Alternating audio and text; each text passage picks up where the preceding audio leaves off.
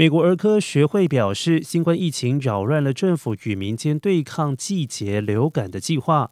很多人都已经忘记每年秋冬流感大肆传播的事实，因此，六个月到八岁之间的儿童之前如果只接种了一次流感疫苗，今年应该尽快补回。首次注射的话，相隔大约一个月后就应该是打第二针。